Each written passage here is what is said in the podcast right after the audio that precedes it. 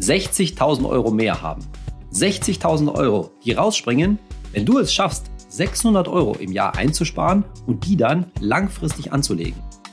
Und zwar 600 Euro einsparen, ohne dass du dich dafür groß einschränken musst, ohne dass du verzichten musst. Aber wie soll das denn gehen? Hi, ich bin Saidi von Finanztipp. Willkommen zur neuen Folge von meinem Podcast Geld ganz einfach. Wir bei Finanztipp finden, Finanzen kannst du selbst. Wir zeigen dir, wie. Altersvorsorge? Ja, bei der Altersvorsorge, da solltest du vielleicht mehr machen. Und vielleicht brauchst du irgendwann ein neues Auto, also solltest du anfangen, dafür Rücklagen zu bilden oder die Rücklagen aufstocken. Und vielleicht wolltest du ja mal einen längeren Auslandsaufenthalt planen, zum Beispiel einen großen Urlaub in Neuseeland oder sowas. Bloß die Frage ist vielleicht, wo soll all das Geld dafür her eigentlich herkommen? Und heute kratzen wir genau dieses Geld mal zusammen. Und zwar mit den acht besten Finanztipps, mit denen du dein Girokonto optimierst. Und mit denen kannst du wahrscheinlich 600 Euro, vielleicht aber auch 1000 Euro im Jahr rausholen und diese 600 Euro oder auch diesen Tausi dann in deinen Vermögensaufbau stecken. Bisher ging es im Podcast ja darum, dass ich dir gezeigt habe, mit wie wenig Konten du auskommen kannst, nämlich mit vier Stück. Wir erinnern uns, Girokonto, Tagesgeldkonto, kostenlose Kreditkarte und ETF-Wertpapierdepot. Und in der letzten Folge ging es darum, wie du eigentlich dein Sparen effektiv organisierst von deinem Girokonto auf dein Tagesgeldkonto und dir einen Überblick verschaffst, was eigentlich auf deinem Girokonto so los ist und da vielleicht auf unnötige Ausgaben verzichten kannst. Heute geht's jetzt den Ausgaben an den Kragen, auf die du leider nicht verzichten kannst, die du nicht einfach weglassen kannst, wie Stromausgaben zum Beispiel oder Handyvertrag oder diverse wichtige Versicherungen. Aber da ist natürlich trotzdem jede Menge Optimierungspotenzial drin. Du kannst diese Ausgaben senken. Und zwar in aller Regel, indem du einfach zu einem günstigeren Anbieter wechselst. Und das zeige ich dir heute. Unsere acht Spartipps für die Optimierung deines Girokontos, für die Optimierung deiner Verträge, das sind äh, eine kleine Hitparade. Das heißt, wir fangen bei Platz 8 an und arbeiten uns zu Platz 1 vor. Wahrscheinlich war es dir bei vielen von diesen Dingen bisher schlichtweg zu aufwendig, das anzugehen, zu mühsam, sich einen neuen Anbieter zu suchen. Und deshalb habe ich Folgendes gemacht. Ich habe diese acht Wechselmöglichkeiten, diese acht Optimierungsmöglichkeiten in eine Reihenfolge gebracht, nicht nur nach dem, wie viel du jeweils einsparen kannst, sondern auch, wie lange das jeweils dauert, wie aufwendig das ist. Also kannst du quasi dann deinen Stundenlohn für jeden einzelnen Wechsel ein bisschen einschätzen. Die Links zu den jeweiligen Empfehlungen, wo du also den besseren Anbieter findest, die findest du wie immer in den Show Notes. Los geht's mit unserer Hitparade der acht besten Spartipps. Auf Platz 8 den Riester-Vertrag wechseln. Die Riester-Rente, die ist über die Jahre ziemlich in Verruf geraten. Aber eigentlich ist sie besser als ihr Ruf. Warum das so ist, dazu mache ich dir später mal noch eine eigene Podcast-Folge. An der Stelle mal nur so viel. Es müssen zwei Bedingungen erfüllt sein, damit Riester für sich, sich für dich lohnt. Bedingung Nummer eins ist, das Verhältnis zwischen dem, was du selbst einzahlst, und zwar netto nach Steuern, zu dem, was du vom Staat bekommst, also zu den Zulagen und zu den Steuerrückzahlungen, die du bei Riester bekommst, das muss gut sein. Das heißt, du willst möglichst wenig selbst einzahlen und möglichst viel natürlich vom Staat bekommen. Wann ist das der Fall? Hauptcase, Fall Nummer eins ist, wenn du zwei oder sogar mehr Kinder hast. Wenn ihr als Eltern zwei oder mehr Kinder habt, dann sollte wenigstens einer der beiden Elternteile in aller Regel die Riester-Rente in Anspruch nehmen und sich die Kinderzulagen holen und äh, sozusagen einstreichen. Wahrscheinlich nur einer, nicht beide. Zweiter Fall ist, wenn du relativ gut verdienst, dann profitierst du nämlich von den relativ hohen Steuerrückzahlungen. Als Single alleinstehend wäre das so ab vielleicht 55, 60.000 Euro Bruttoeinkommen der Fall. Dann nämlich, wenn dein Grenzsteuersatz, also der höchste Steuersatz, den du bezahlst, bei 42 Prozent liegt. Und dritter Fall, du bist irgendwie Geringverdiener und zahlst nur den Mindestbeitrag für Riester ein, nämlich 60 Euro im Jahr und kassierst dafür 175 Euro Grundzulage. 175 Euro, das ist die Grundzulage, die es für einen erwachsenen Riester-Einzahler gibt. Also 60 Euro einzahlen, 175 Euro vom Staat bekommen, das ist ein gutes Verhältnis. Und für diejenigen, die wirklich wenig verdienen, das kann man auch im Alter behalten. Da gibt es neue Regelungen dazu. Das heißt, man muss auch als ja jemand, der wenig Rentenansprüche im Alter hat, nicht fürchten, dass man dann, dass die Riester-Rente sich nicht gelohnt hat. So, das war die erste Bedingung. Bedingung Nummer eins, du zahlst möglichst wenig ein und bekommst relativ viel vom Staat. Zweite Bedingung ist, du hast einen günstigen Riester-Vertrag. Und das ist ehrlich gesagt ziemlich unwahrscheinlich. Denn die Mehrheit der Riester-Verträge da draußen, die sind ziemlich teuer. Die haben ziemlich hohe Kosten da drin. Und das ist vielleicht oder sogar auch wahrscheinlich der Fall, wenn du schon eine Riester-Rente hast. So, was kann man jetzt machen? Zunächst mal ist es eben wichtig zu wissen, es gibt teure Riester-Verträge, aber es gibt Gott sei Dank auch recht günstige. Und da empfehlen wir bei Finanztipp auch welche. Insbesondere muss ein Riester-Vertrag keine Abschlusskosten mehr beinhalten. Das heißt, es ist nicht so, dass man am Anfang erstmal hohe Kosten abstottern muss, die zum Beispiel für die Provision des Vermittlers draufgehen, sondern sowas geht ohne Abschlusskosten. Und dann ist eben auch so wichtig zu wissen, du kannst einen Riester-Vertrag eben wechseln. Das ist gesetzlich so festgelegt. Jeder hat an, den Anspruch, seinen Riester-Vertrag zu wechseln, übertragen, zu übertragen auf einen anderen Riester-Vertrag. Und das lohnt sich. Ich mache mal ein Beispiel. Sagen wir, du hast deine Riester-Rentenversicherung vor drei Jahren abgeschlossen. Dann ist es so, dass die Abschlusskosten, die normalerweise in so einem Riester-Vertrag wie in den meisten Rentenversicherungen drin sind, dass die üblicherweise über fünf Jahre gestreckt werden. Das heißt, wenn du deine Riester-Rentenversicherung vor drei Jahren abgeschlossen hast, dann zahlst du noch zwei Jahre lang Abschlusskosten ab. Wenn ich jetzt mal davon ausgehe, insgesamt fließt da der Maximalbeitrag rein. 2100 Euro im Jahr. 2100 Euro, das ist das Maximum, was man in Riester einzahlen kann dann zahlst du über diese nächsten zwei Jahre, die noch Abschlusskosten fließen, gut und gerne 1000 Euro noch. Ja, weil jeden Monat von deinem Beitrag und von den Zulagen und so weiter, da gehen Abschlusskosten weg und das passiert die nächsten zwei Jahre noch. Addiert über die nächsten zwei Jahre, über die nächsten 24 Monate sozusagen, wenn du monatlich zahlst, sind das wahrscheinlich noch ungefähr 1000 Euro. So, wenn du jetzt mit deinem drei Jahre alten Riester-Vertrag zu einem anderen Anbieter wechselst, der eben keine Abschlusskosten verlangt und der hoffentlich sonst auch gut ist, aber dafür sorgen wir bei Finanztipp schon, dann sparst du dir eben diese 1000 Euro, weil die werden eben Monat für Monat von deinen Beiträgen und den Zulagen, die reinfließen und so weiter, abgezogen. Das musst du dann nicht mehr zahlen. Also in dem klassischen Fall, Riester-Anbieter wechseln, 1000 Euro gespart. Wie so ein Wechsel eines Riester-Vertrags genau vonstatten geht, das erkläre ich dir eben in der späteren Podcast-Folge noch. Aber vom Prinzip ist es überhaupt nicht schwierig.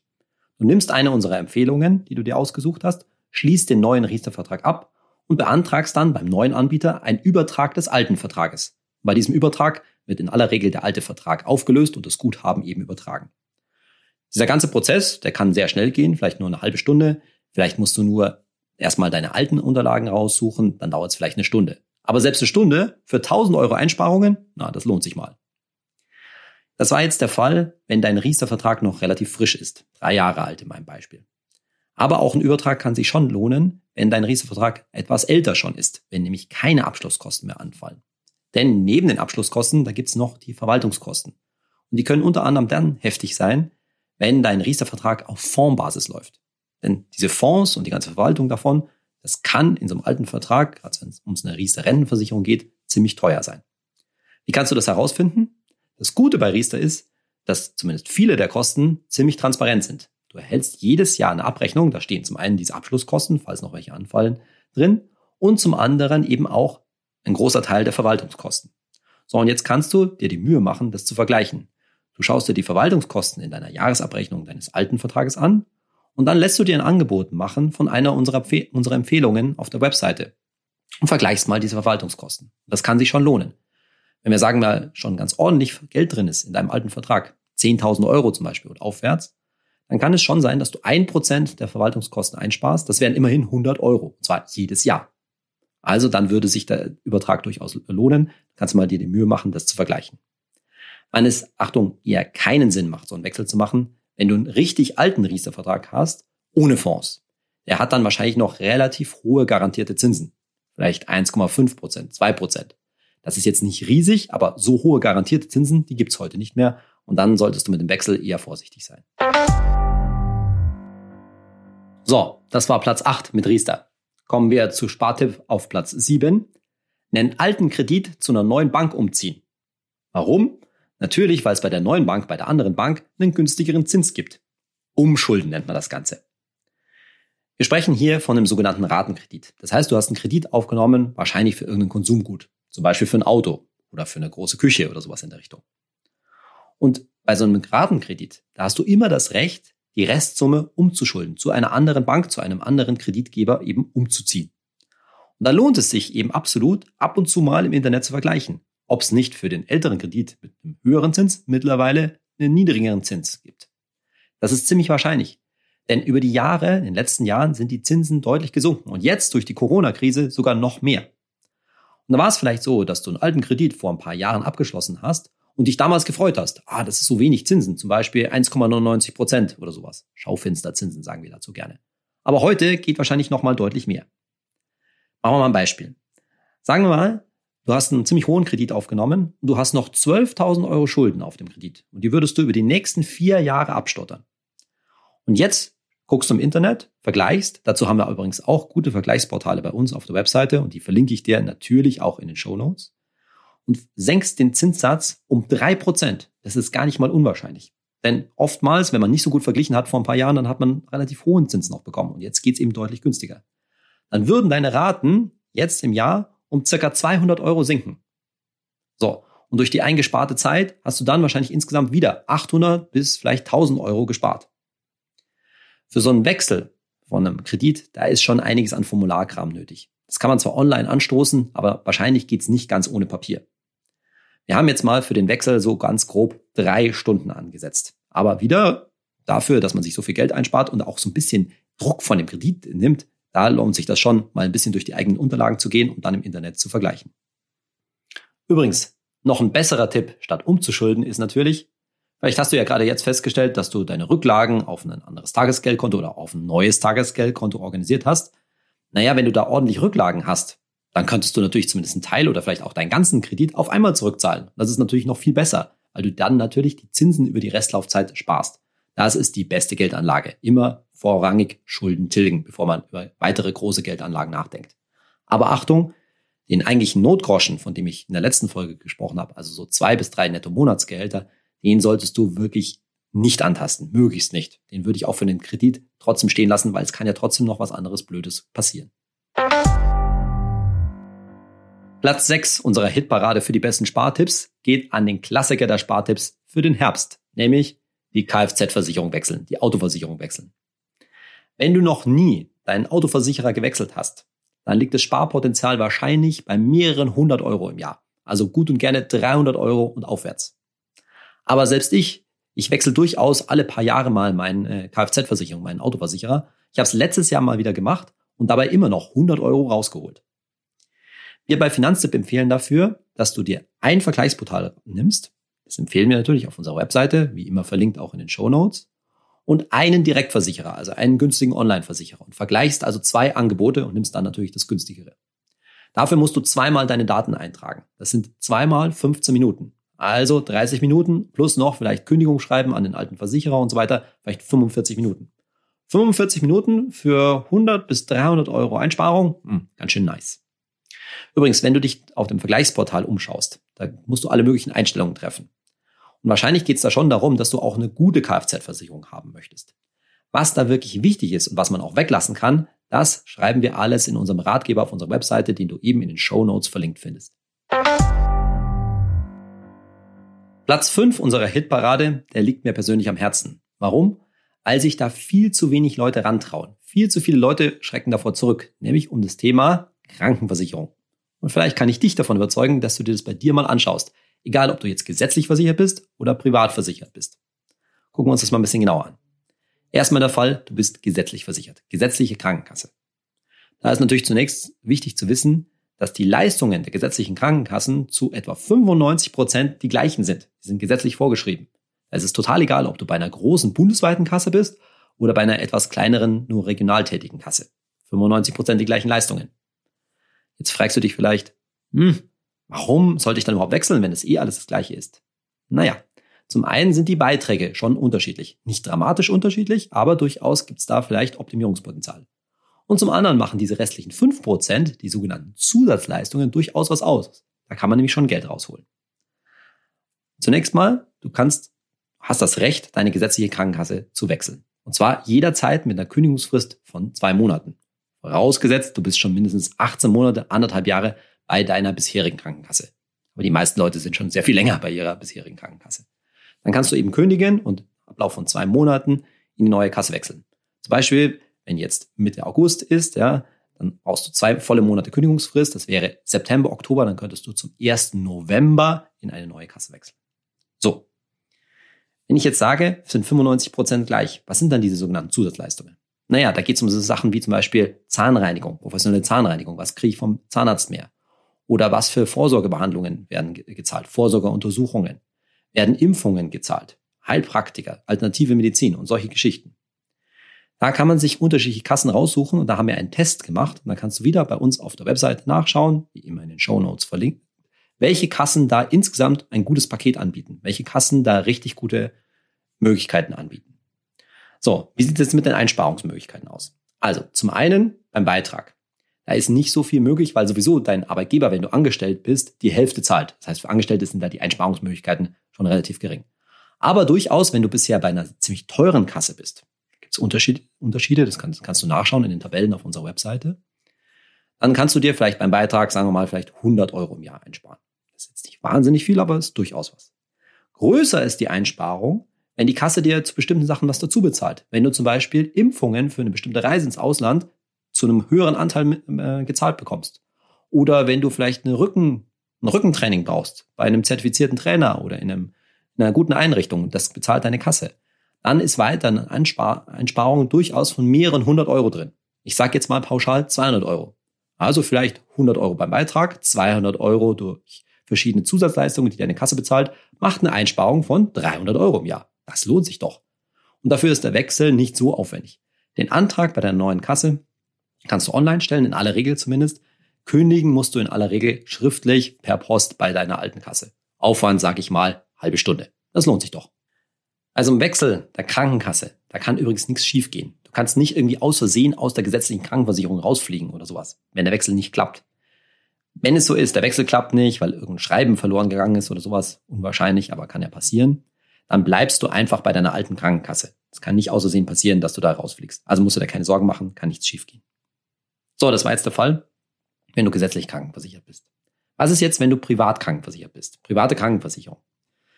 Ist es dann nicht vielleicht auch so, dass du dich ärgerst, weil die letzten Jahre deine Beiträge irgendwie durch die Decke gegangen sind, stark gestiegen sind, dass es immer teurer wird? Da wäre es doch hübsch, wenn man was einsparen könnte. So, falsch. Ein Fehler wäre es jetzt, wenn du quasi aus einem Anflug von Ärger heraus deinen privaten Krankenversicherer kündigst und zu einem anderen privaten Krankenversicherer gehst. Das solltest du nicht machen, weil dabei gehen die sogenannten Altersrückstellungen verloren. Das bedeutet, in deinem Tarif, da wird was angespart dafür, dass es im Alter, in der Rente, wenn du in Rente bist, nicht noch viel mehr teurer wird. Und diese Rückstellungen, was da angespart wird, das würdest du bei einem Wechsel des Versicherers verlieren. Aber was du machen kannst, ist, den Tarif, deinen Krankenversicherungstarif bei deinem aktuellen Versicherer wechseln. Interner Tarifwechsel nennt man das. Und darauf hast du ein Anrecht. Das kannst du jederzeit machen. Wie gehst du davor? Zunächst mal solltest du deinem Versicherer schreiben und ihn um einen Vergleich bitten. Was gibt es für andere Tarife? Was haben sie für andere Tarife für, für mich? Dazu kannst du ein Musterschreiben verwenden, das wir auf unserer Webseite haben. Das kannst du dir da downloaden. Link wie immer unten in den Show Notes. So. Und dann kriegst du so einen Vergleich. Idealerweise werden da verschiedene Tarife mit deinem aktuellen Tarif verglichen. Du siehst, was du dir einsparen kannst und wie die Leistungen sich verändern. Worauf du da achten solltest, auch dazu findest du Hinweise auf unserer Webseite. Vielleicht ist es da schon relativ klar und du findest dich da gut zurecht. Aber wenn das gerade ein bisschen schwieriger ist, dann brauchst du vielleicht an der Stelle tatsächlich professionelle Hilfe, und zwar professionelle Hilfe durch einen Versicherungsberater. Das Wort, äh, die Berufsbezeichnung Versicherungsberater ist gesetzlich geschützt. Das ist jemand, der so etwas gegen Honorar macht. Den musst du bezahlen dafür.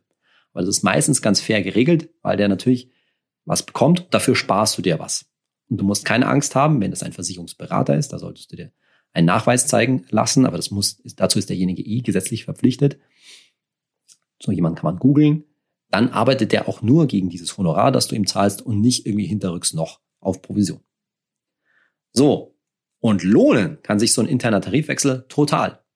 Ich habe da schon etliche Leute gesehen, die sich locker mehrere hundert Euro oder sagen wir mal 100 Euro im Monat, im Monat eingespart haben. Und das ist besonders dann der Fall, wenn du schon länger bei deiner privaten Krankenversicherung bist. Je länger du da bist, desto wahrscheinlicher ist es, dass sich so ein interner Tarifwechsel lohnt. Gerade auch, wenn du schon in Behandlung bist. Wenn da irgendeine Behandlung läuft, dann kann sich trotzdem lohnen. Du hast trotzdem das Anrecht auf diesen Tarifwechsel. Natürlich solltest du schauen, dass die Leistungen, die du gerade in Anspruch nimmst, in dem neuen Tarif auch enthalten, enthalten sind. Ist übrigens auch ein Tipp gerade für ältere Menschen. Die trauen sich das nämlich nicht äh, durchaus.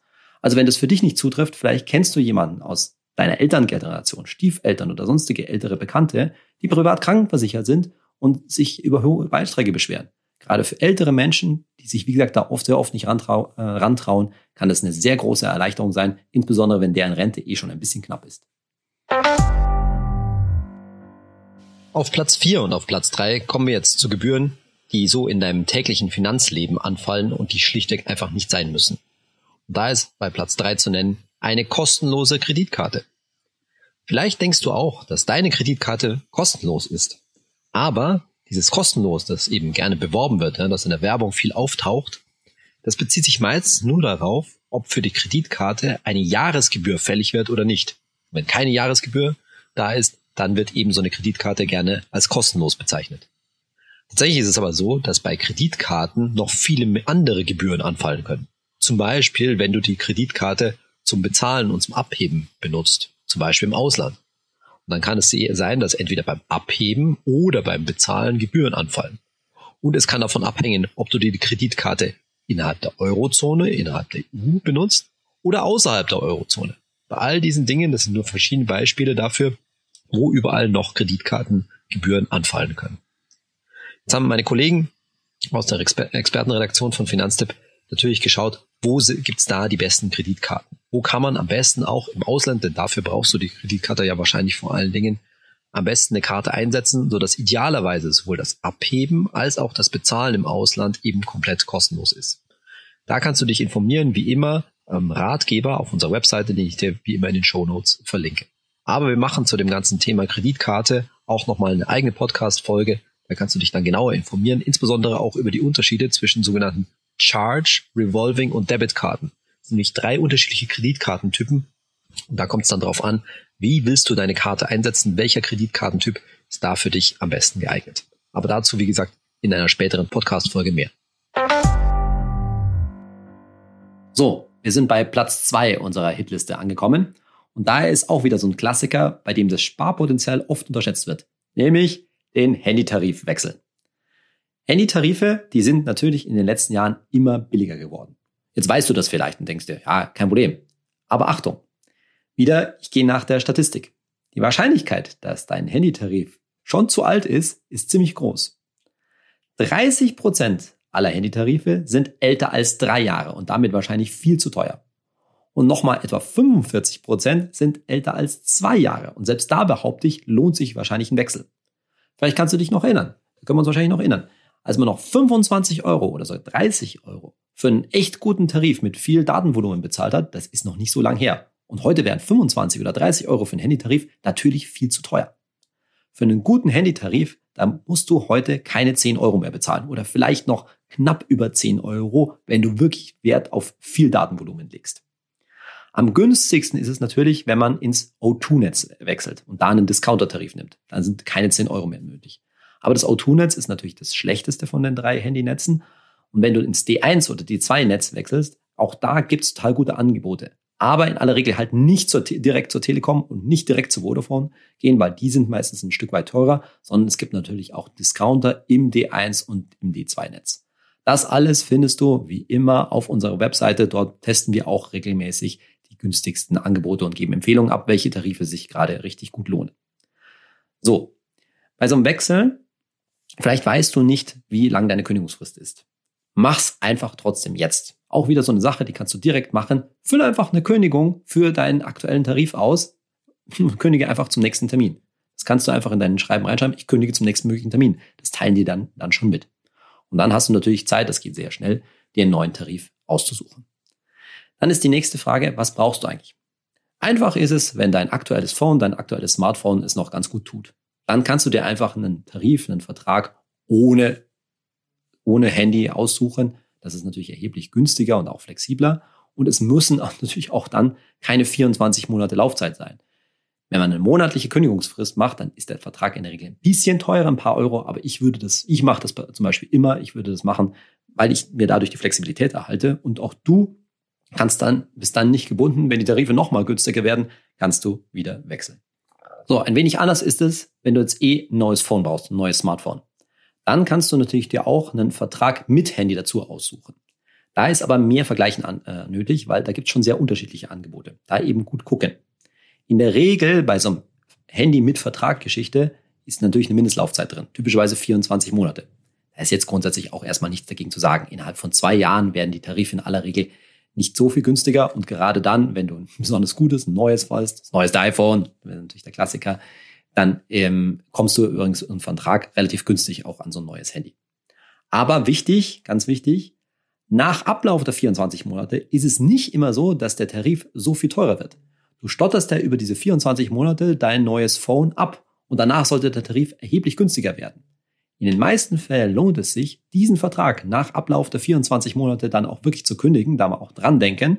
Da kann man zum Beispiel hm, sich eine Erinnerung im Kalender setzen tatsächlich und dann eben in einen günstigeren Tarif zu wechseln. Darauf solltest du achten. Jetzt gibt es beim Handyvertrag wechseln noch zwei Hinweise, zwei Sachen, vor denen du vielleicht auch so ein bisschen Respekt hast. Erstmal Thema meine alte Nummer. Was ist mit meiner alten Nummer? Natürlich kannst du deine neue, deine alte Nummer zum neuen Anbieter mitnehmen. Darauf hast du ein Anrecht. Das kostet ein bisschen was, aber das Gute ist, der neue Anbieter, der schreibt dir wiederum was, was gut, eine Gutschrift, die das dann in aller Regel ausgleicht, die Gebühren, die da ähm, beim Übertrag der Nummer anfallen. Und damit das auch klappt, dass die Rufnummer übertragen wird, das ist die zweite, der zweite Hinweis, musst du die richtigen Daten angeben. Und deshalb ist es ganz wichtig, dass sowohl beim alten als auch beim neuen Anbieter die gleichen Daten vorliegen. Also zum Beispiel, wenn du deinen zweiten Vornamen mit angegeben hast. Die Anschrift sollte die gleiche sein, Geburtsdatum und so weiter. Das sollte alles natürlich passen, damit das wirklich eins zu eins übertragen werden kann. Deshalb auch noch so ein praktischer Tipp nicht den Handyvertrag gerade wechseln, wenn du gerade umziehst. Erst umziehen und dann den Handyvertrag ähm, wechseln. Sonst kann es da wegen der Anschrift oft mal Probleme geben. So, das war Platz zwei. Und hier kommt Platz eins unserer Hitliste der besten Spartipps. Und das ist mein absoluter Lieblingstipp. Warum? Weil er komplett online zu machen ist. Man muss nichts schriftlich, Post oder sowas ausfüllen. Ich hasse das ganze Post und Ausdrucken und diese ganze Geschichte. Es gibt einfach nichts Besseres, als online mit ein paar Klicks Geld zu sparen. Und das geht mit unserem Nummer eins Tipp, nämlich natürlich Stromanbieter wechseln. Stromanbieterwechsel, das geht alles komplett online. Der Witz ist, gleich vorweg gesagt, du musst keine Kündigung machen. Die Kündigung macht der neue Stromanbieter beim alten Stromanbieter. Du musst dich um nichts kümmern. So, wie läuft's? Wie findest du einen neuen Stromanbieter? Ganz simpel, nämlich mit unserem Finanztipp Stromrechner. Und da musst du nicht mal wissen, A, bei welchem Stromanbieter du bisher warst, noch musst du wissen, wie viel du da genau zahlst oder irgendwas, spielt keine Rolle. Es genügen ein paar ganz einfache Angaben. Du brauchst eine Postleitzahl, die wirst du wissen, und dann, damit du einen Vergleich hast, ungefähr, was du im Jahr verbrauchst. Wenn du das nicht weißt, wie viel Kilowattstunden du im Jahr verbrauchst, dann haben wir eine Möglichkeit, dass du das pauschal ausrechnen lässt. Also ob es bei dir sich um einen Single-Haushalt handelt, einen Zwei-Personen-Haushalt, eine Familie mit zwei Kindern und so weiter. Und dann kannst du abschätzen lassen, wie viel dich das im Jahr kostet. Und damit natürlich auch ungefähr, wie viel du im Jahr einsparst damit. Der große Vorteil von unserem Finanztipp-Stromrechner ist, da draußen gibt es Stromanbieter fast schon wie Sand am Meer. Ziemlich unüberblickbar wahrscheinlich für dich. Und da sind leider auch unseriöse Anbieter dabei. Und da sind wir sehr streng. Wir bei Finanztipp geben uns alle Mühe der Welt, die unseriösen Anbieter rauszufiltern, die irgendwie die Sache dann nachher teurer machen oder solche Sachen. Und deshalb kannst du dich auf die Empfehlungen, die wir da im Finanztipp Stromrechner drin haben, kannst du dich allerweitestgehend verlassen. Dann brauchst du nicht groß recherchieren, was ist jetzt der beste Stromanbieter für mich. Nimm die Angaben aus dem Stromrechner. Und dann dauert das Ganze nämlich nur 15 Minuten. 15 Minuten online und wahrscheinlich, wir haben es mal ausgerechnet, 80 Euro Ersparnis für einen Single im Jahr sind total leicht drin. Und gerade wenn du mehr verbrauchst, eine Familie und so weiter, da kann es auch deutlich mehr werden. Kann durchaus auch 200 Euro im Jahr werden. So, Rein statistisch wieder, sind wir bei der Statistik. Zwei von drei Deutschen, die sind noch in der Grundversorgung, beim lokalen Versorger. Und diese Grundversorgung bei den, typischerweise bei den Stadtwerken, die ist halt total teuer. Und wenn du da auch drin bist, wenn du also sprich deinen Stromanbieter noch nie gewechselt hast, dann lohnt sich wahrscheinlich noch mehr. Dann kannst du noch mehr sparen.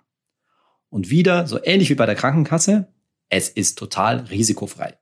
Wenn wieder aus irgendeinem Grund der Stromwechsel, der Stromanbieterwechsel nicht funktionieren sollte, Du sitzt nie im Dunkeln. Es ist nie so, dass du keinen Strom bekommst.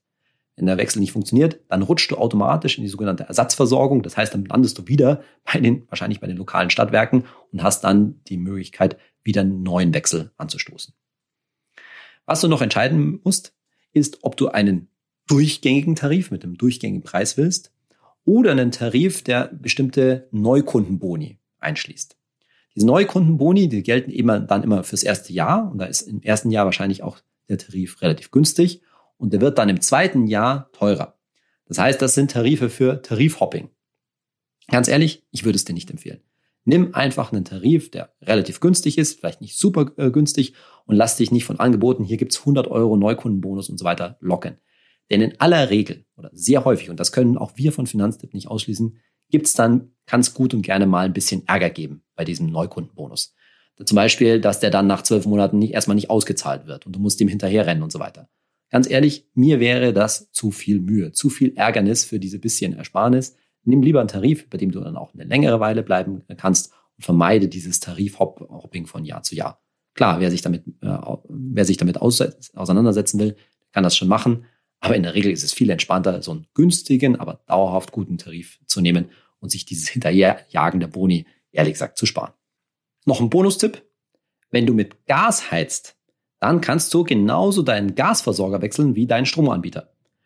Das heißt, das kannst du gleich mitmachen. Wir haben auch einen eigenen Gasrechner zusätzlich zu unserem Stromrechner auf der Webseite. Und dann kannst du locker nochmal, auch nochmal 100 Euro sparen. Das gilt zum einen, wenn du, wenn dir das Haus gehört, in dem du wohnst und die eben eine Gasheizung besitzt.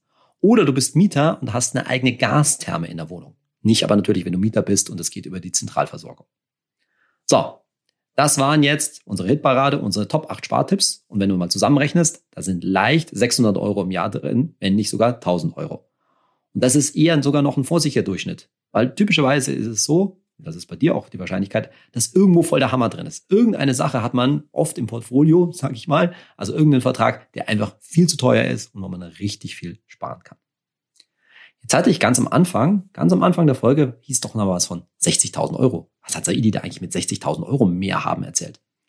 Naja, jetzt kommen wir wieder zu unserem Thema von der letzten Folge. Wie ist das eigentlich mit effektiv sparen?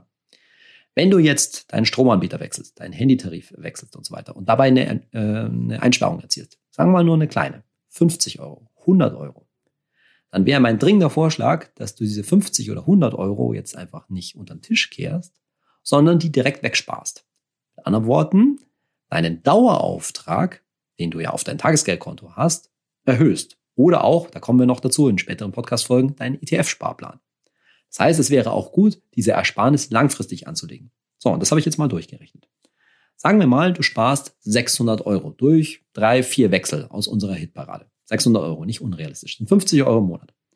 Und jetzt stockst du dein langfristiges Sparen, ETF-Sparplan, was das genau ist, kommen wir in späteren Podcast-Folgen noch drauf, stockst du das um 50 Euro auf im Monat. 600 Euro im Jahr. Und wir gehen mal davon aus, langfristig legen wir das bei 7% pro Jahr an. 7% pro Jahr. Klingt viel, ist aber drin. Komme ich alles noch in späteren Folgen drauf. Dann sind das nach 15 Jahren gute 15.000 Euro. Aber vielleicht machst du das ja für deine Altersvorsorge, also richtig langfristig nach 30 Jahren. Und dann kommt die Magie des Zinseszinseffektes. Dann werden nämlich aus diesen 50 Euro monatlich, die man mehr erspart, 600 Euro hast du an Verträgen optimiert. Dieses Jahr werden da draus 60.000 Euro nach 30 Jahren. 60.000 Euro. 60.000 Euro mehr für die Altersvorsorge. Da lohnt sich doch mal, die ganzen Ordner durchzufilzen und was geht eigentlich von deinem Konto runter und die Vergleiche zu machen, die wir dir auf unserer Webseite ja anbieten. Kommen wir zu unserer Rubrik Hey Saidi. Ihr fragt und ich antworte. Heute kommt die Frage von Tom Schulz, der hat mir auf Instagram geschrieben. Er schreibt, Hey Saidi, ihr ratet immer zum günstigsten Anbieter zu wechseln. Ist das nicht gefährlich? Kfz-Versicherung, Bank, auch Strom. Man hat dann keinen Service mehr. Hotline immer belegt, ewig immer aufs Geld warten. Ja, meine Antwort, Tom, ist, ist es schon richtig. Wir raten dazu, zu günstigen Anbietern zu wechseln, aber nicht immer zum günstigsten. Wir haben bei all unseren Empfehlungen immer gewisse Mindestkriterien zu sagen, was muss so ein Anbieter erfüllen. Und beim Thema Service. Da solltest du natürlich für dich selbst entscheiden, wie viel Service brauchst du eigentlich. Ist es dir bei einem Anbieter, einer bestimmten Sparte eigentlich wichtig, dass du da einen Kontakt hast, einen persönlichen Ansprechpartner oder sowas oder nicht? Ich behaupte, bei den meisten Sachen, die wir so standardmäßig in Anspruch nehmen, brauchen wir das nicht. Ich brauche keinen persönlichen Service bei meinem Handytarif oder auch nicht bei meinem Stromanbieter. Bei der Bank ist es vielleicht ein bisschen was anderes, aber ganz ehrlich, Wann hast du denn das letzte Mal Kontakt zu deiner Bank gehabt? Wann hast du da wirklich einen Ansprechpartner gebraucht?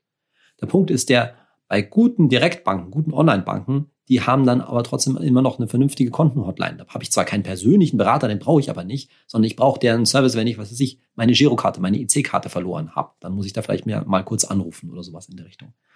Also, ist schon richtig. Es muss nicht immer der günstigste Anbieter sein, aber es müssen auch nicht große etablierte Anbieter sein, die auch einen großen Vertrieb, einen großen Kundenservice letztendlich bezahlen müssen, den ich vielleicht gar nicht in Anspruch ne-, nehme. Kfz-Versicherung ist ein anderes Beispiel, habe ich vorhin auch schon gesagt. Da muss man natürlich schon gewisse Mindeststandards anlegen. So ein Tarif sollte schon gut sein. Da gibt es bestimmte Optionen, die man wahrnehmen sollte.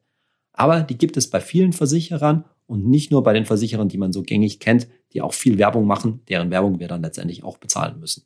Also ja, es muss nicht immer der günstigste Anbieter sein, aber man muss auch nicht immer zu den ganz großen Marken gehen. Die können auch günstig sein, sind oft aber, wie zum Beispiel im Vergleich, wie wir es vorhin gesagt haben, bei den Handytarifen, sind aber oft auch ein Stück weit teurer.